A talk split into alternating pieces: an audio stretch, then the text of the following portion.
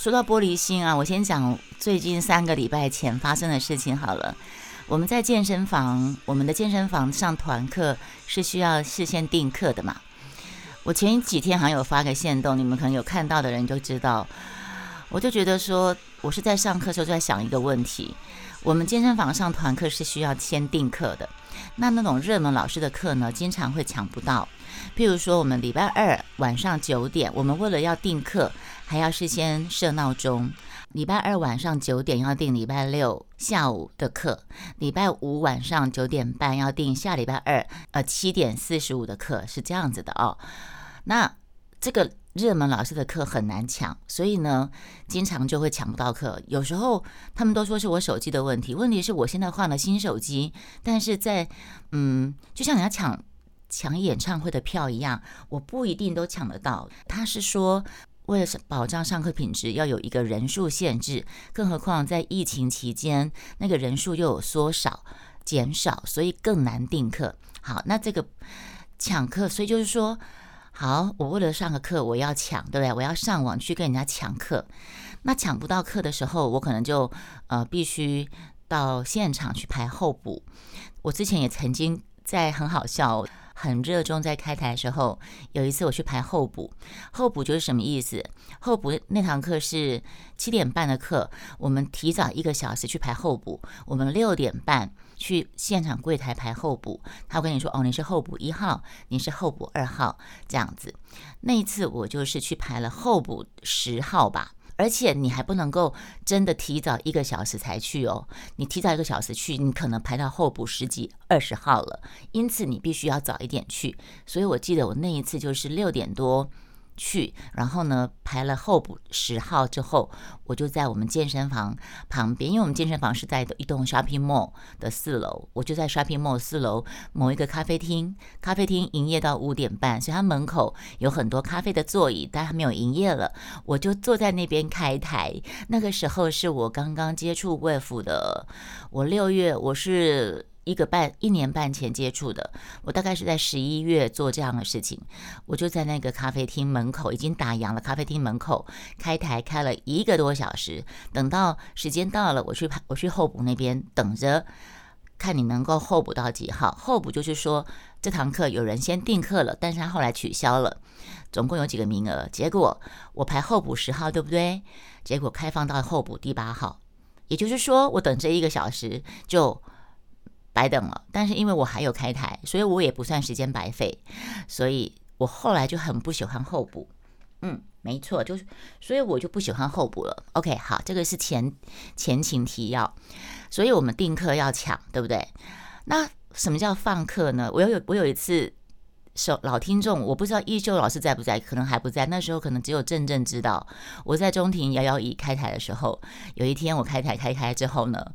我有一天开台开开之后，就有人打电话给我，然后我就跟台里面听众说：“你们等我一下，我先接个课，我先接课一下。”然后他们就好像是正正跟 A four 吧，就说：“啊，你还接课？”我说：“不是那个课，是接人家放掉他不要上的课。我们有个订课 App，订课 A P P。”有时候我们会会互相支援，譬如说这个人他家人有人订一起同时帮他订课，所以这个人他就有两堂课，但是他就会在。问一下我们这群比较好的朋友，说你们有谁没有订到哪一天的课呢？那我们约个时间，好，譬如说这个时候，好，我们对时，你进你你进入 app 了没？准备好了吗？准备好了吗？然后呢，我放了，三二一，我放，他按取消，然后我就我就接课，是这个意思。没错，现在接课还可以用 app，没有错，现在就一切网络化，科技始终来自于人性，OK。结果呢，那个姐姐就大概九点四十九点五十的时候跟我说：“好，那我现在放给你。”我忘记了一件事情，我说：“说哦，好哦，那你等我一下，我准备一下。”我就准备好进入 app，我说：“好，我 OK 了。”他就放，他一放，我点进去，马上被抢走了，因为我忘记了不可以在订课当下的一个小时之内。做接放课的动作，因为没有订到课的人，他们会不断的、不断的进去订，不断的在在这个时间守候。我们必须在什么时候接课最有利，你知道吗？半夜，譬如说十二点过了一点，或者是说过了一两天，我们礼拜五晚上定礼拜二的课，我不可以在礼拜五放课，我可能在礼拜六、礼拜天、礼拜。也不要当天放，也不要说今天的课，今天礼拜二要上课，对不对？今天礼拜二要上课，我七点半的课，你不要说你七点放课给我，你七点放课给我的时候，很多人是在线上虎视眈眈的在随时在按那个 app 要接课，等着接课，等着别人放课，所以你看嘛，订课抢，订课要抢，放课放课接课也要抢，连上课站的位置也要抢。就是说，这是我个人的习惯，其实也是很多人的习惯。健身房的团课跳舞教室会有一面很大的镜子，为什么呢？我们跳舞要看镜子，因为我们喜欢看自己的动作有没有什么错。然后同时，另外一方面也是我们喜欢看自己跳舞的姿势，喜欢看自己嘛。自恋嘛，你可以说自恋也好，也可以说是我镜子控。我们就已经习，我已经我已经在健身房十几年的经验，我习惯看自己动作。我如果没有看到镜子，会感觉没有，就没有安，就是会觉得我不会跳，我我不知道自己在跳什么。我不像有些妹妹，她说没关系，我心里有镜子，我的镜子在我心里。可是我就是一定要看镜子跳舞的人，所以我都会尽量站在。尽量想办法站在前面一点的位置，然后可以看到镜子，然后我们彼此之间也会有默契，互相错开来，大家互相错开来这样子跳。好，那那天是发生什么事情呢？三个礼拜前发生什么事情了？我们会有摇滚区，所谓摇滚区就是说老师的讲台，老师会有个讲台，老师个讲台前面就会有一排，第一排跟第二排、第三排。那我刚开始会去站摇滚区，就是老师的讲台旁边第一排前面还有一个凹进去靠近镜子，等于是最靠近前面镜子，但是是一个。讲台，讲台是中间一个位置嘛，所以讲台旁边会有个空位，空出来一个呃，大概一公尺乘以两公尺，一公尺乘以两公尺的宽度的一个一个长方块。那个地方通常没有站人。那我就是因为有几次我可能比较慢到，我就发现那边有有个位置，然后我就会往前面站。那因为我也很，因为我很有自觉，我会站在后面的两个人的中间，他们。不会被我，他们不会被我挡到，而且我们很有经验的人，我们知道说我们在跳的时候，移动过程是不能太大的，你这样子才不会影响到后面的人。不像有些人，他真的是没有那个没有那个观念，他会他的空间大，他就满场飞，你知道吗？他满场飞什么结果？后面的人就很累。后因为大部分应该说我们上团课的人，百分之百分之六十、百分之七十以上的人都喜欢看到镜子里面的自己。老师也会说，你们就尽量站到可以看到自己镜子的位置。所以你要做到这一点，就必须你最好是往前站。你往前站的话，你前面的人才不会太多，因为你前面的人一动，你后面就会动全身嘛，牵一发动全身。好，那天事情是这样，那我一样照例的站在前面那个位置，我都已经有一段时间都是前面站前面那个热舞区，就是我我唯一的一个位置。然后后面那两个人就是站在后面，然后我我不会去挡到他们。然后我那天我一样进去之后，我就往前面那个位置站，结果其中有一个姐姐就跟我说：“你不能站这里哦，我们今天站的比较前面，你不能站这儿。”她口气是蛮凶的。然后我就说：“哦，好。”因为我被拒绝之后，我就说：“哦，不能站这里，那我就退到后面第三排、第三排、第四排的位置，等于是第我就跑到第四排的位置中间，然后我就站在那边。”我站回来之后，我就把东西先放好。之后，我就突然想，觉得说，嗯，哎，不对啊，为什么你叫我不要站，我就不站呢？然后我就，因为我跟那个姐姐也蛮熟的，我就跟她讲说，哎，某某某，我在健身房十几年来，第一次被人家说不行，哎，然后我就退回来我的位置，然后她就很不好意思的跑来跟我说，对不起，对不起，雅轩，不好意思哦，我刚才口气太急了，哎，不好意思啊，不好意思啊，我我我我我我不是有意的。然后你你过来站，你过来站，你没关系。我说我不用，我在那边挺好的。嗯，我就玻璃心呢，你们懂吗？我被你严严肃口气的拒绝了一次，你把我赶走了，我不会去第二次了。对，然后我就站在那个 我的第三排的位置，第三排的位置，我突然发现第三排位置好宽敞啊。我可以把我的手尽量的举大，放大我的动作，我不用怕担心去挡到后面的人，因为第三排的位置后面大家都各占各好的位置了。那我就是说，我的手的动作我可以举大放大一点，所以我就觉得这个位置挺好的。所以呢，可是说当下我我去跟他讲那句话的时候，我有没有一点情绪？有，我有一点不开心。反正我就是不是很开心，所以我才会跟他说。我在健身房十几年，我第一次被说不行诶，然后我就退走了。下个礼拜二上课的时候，我就一样站在第三排的位置，原来的位置。然后那个当初把我赶走那个姐姐就跟我说：“哎，雅学，你过来站这边啦，这边是你习惯站的位置，你过来站。”我说：“不用，我这边就挺好的。”对，他就很自责，他说：“不要这样啊，我请你吃饭，你不要这样生气。”我说：“我没有生气啊，我觉得这边挺好的，这边位置很宽。”我心里面想说。我在你们前面，我还要担心我自己的动作不能太大，以免挡到你们后面两位。我站在这边很舒服，我根本不想回去站了。而且我被你拒绝过，我就是玻璃心啊！你赶走我一次，我被拒绝过一次，我不会再去做第二次的事情了。而且我会想很多，我会想说，那感情之前我每次要在你们前面的时候，你们心里面是犯低估的，你们是不喜欢我我在你们前面的，那我就不要去在你们前面，我干嘛做让人家讨厌的事情呢？反正我心中小剧场就是当下是有点小生气，我会觉得说你为什么要赶我走？然后我为什么这么快就被你赶走了？但是我随后我发现我后来站第三排的位置是很舒服的，我就不想要回去那个位置站。但是第二次下个礼拜二去站的时候，他就叫我去站前面位置，我就不要了。我从那时候开始，我就是每次去我都站在我第三排的位置，我固定位置，我也不去往前站。然后他第三次的时候，他还叫前面一个妹妹跟我说：“哎呀，学你去站前面那个位置啊，那个位置替你留的。”我说：“我不要，我为什么要过去？我被赶过一次，我不会想要去去去第二次了。”然后他说：“你干嘛在丢啊？”我说：“我没有丢啊。”我说：“我的我的个性就是这样啊，我被你拒绝过一次，我不会再去做第二件事情。我面皮外面皮着玻哎，我就是很玻璃心，怎样？我就幼稚怎样？然后后来。”到了上个礼拜吧，有另外一个姐姐跟我说：“哎，你不要再跟那个谁提那个位置的事。”我说：“我没有提呀，我就不想去占那个位置，不行吗？”然后他就说：“你知道吗？他很自责。”我说：“他自责个什么东西啊？我在哪边都一样啊，反正我可以看到镜子的地方就可以了。”他说：“你们知道吗？那个姐姐她竟然自责到哭，哎，她回家还自责到哭，哎，我说有这么玻璃心吗？”另外那个姐姐跟我说。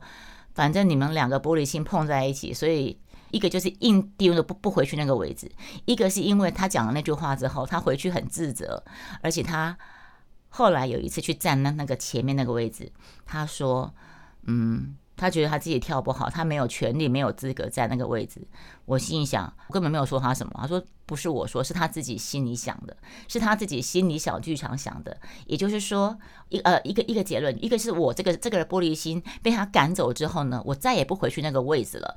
然后这个另外这个姐姐很玻璃心的姐姐呢，她讲话很直，她是开公司当老板娘了，在他们家她说话她说了算，所以她讲话都一直很强势。所以她那天跟你讲话很强势的把你拒绝。之后呢，她又很自责，很自责。之后呢，你又再也不回去那个位置站了。他又觉得他很对不起你。跳个舞有那么多政治，我我跟你们讲，我就是这样，我就是这种玻璃心吧。我之前另外一件事情，我小时候不是住外婆家吗？其实我可以，我觉得我们每个人在成长过程当中都会有一些呃事情发生，然后造成。在小孩心里面，你说落下阴影也好，或是说它会形成你一个个性，或者是说你的原生家庭会让你这个小孩变成形成一种性格，在面对某些事情的时候，你的应对方式、你的保护机制，自然会变成你的性格。我这么觉得啦。好，以刚才那个占位置的的事情来讲。我再提出一个小时候的例子给你们听听看，你们帮我判断一下，我是什么样的一个性格？是单纯玻璃心呢，还是说，呃，我我就是龟毛怎么样？我我不知道。好，小时候啊，我在外外婆家，然后那时候我有个表哥，这个表哥是我大阿姨的二儿子。最小的儿子，我大阿姨有四个小孩，两个姐姐，呃，两个两个表哥。那这个表哥是小表哥，那两个姐姐跟那个大表哥都对我很好，他们。譬如说，大表，我刚才一开始的时候，我有讲过说，呃，我们对于食物都是有一些记忆的，呃，食物啦，或者是味道啦，或者是旋律，都会带我们回到某一段时间的记忆。我记得我曾经讲过，我印象中，我那个大表姐啊，我大表姐是我大阿姨他们家第一个掌上明珠，是我姨丈跟阿姨最疼的。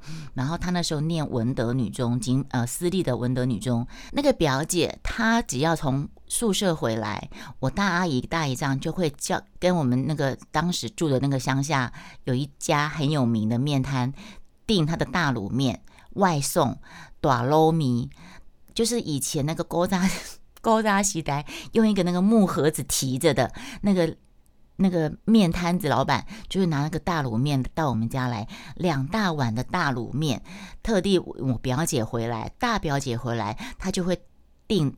那个其实说面摊，它是那种当时数一数二的大餐厅哦，是当时数一数二的大餐厅。那个面摊的大卤面来，然后我就可以分一杯羹。这个大卤面是我。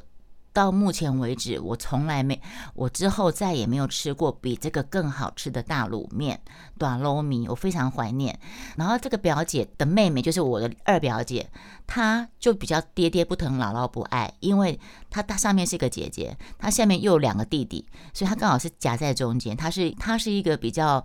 被忽略的一个，他也是一样住外面，然后念书回来的时候，没有人帮他点大卤面回来给他吃，他就会默默的跟我说：“来，珍珍，啊，我们去吃麻酱面。”然后他就会带着我去另外一个小吃摊。我永远都记得，他都会点麻酱面配馄饨汤。那那个麻酱面跟馄饨汤的滋味，在我的印象中也变成一个很难、很难以超越的味道，很难以超越的好味道。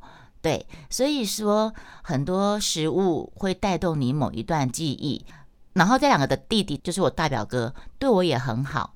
然后可是他的他们的最小的弟弟，就是比较臭脾气的。他比较小了，他年纪比较小，但是他年纪比较小，还是比我大。我那时候大概是小学三四年级，小学三四年级。然后那个表哥大概是国三，国三要考高中那个年纪吧。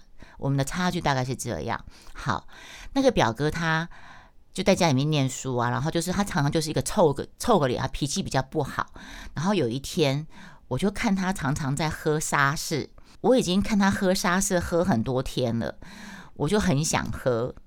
结果呢，我就跟我表哥说，因为我那个表哥他他那他很容易长痘痘，青春期嘛，国中时候的青春期男生，他满脸痘痘，所以他就是常常会在喝沙士。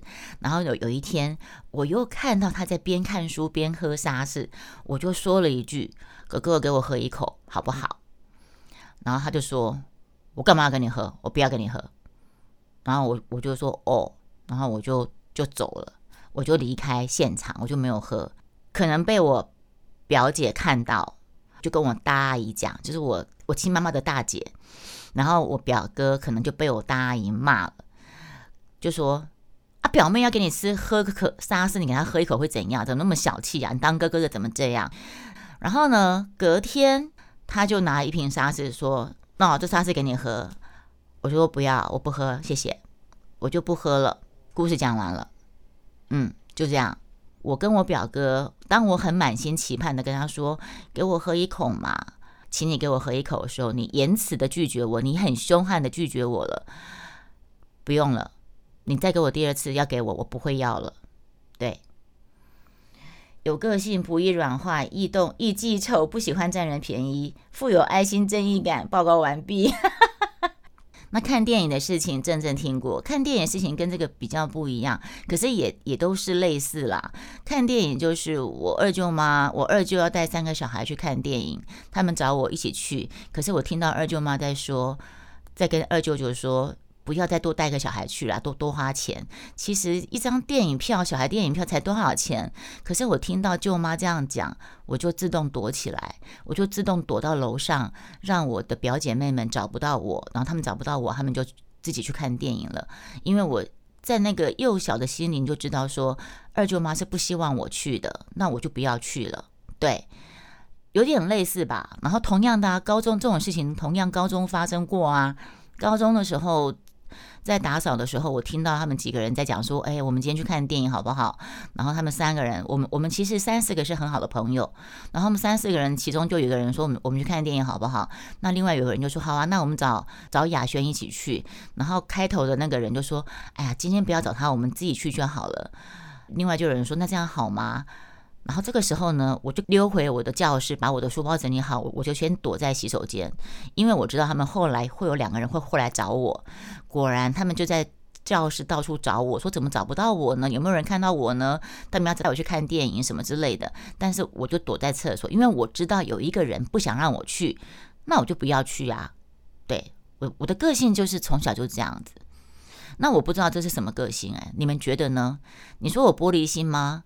或是说我是我是很怕受伤害的个性吧？应该是这样讲吧。要的时候不给，之后再给我，我不要了。对，就是不要给，以后就不要后悔，我以后也不会要了。对，就是这样子，没错。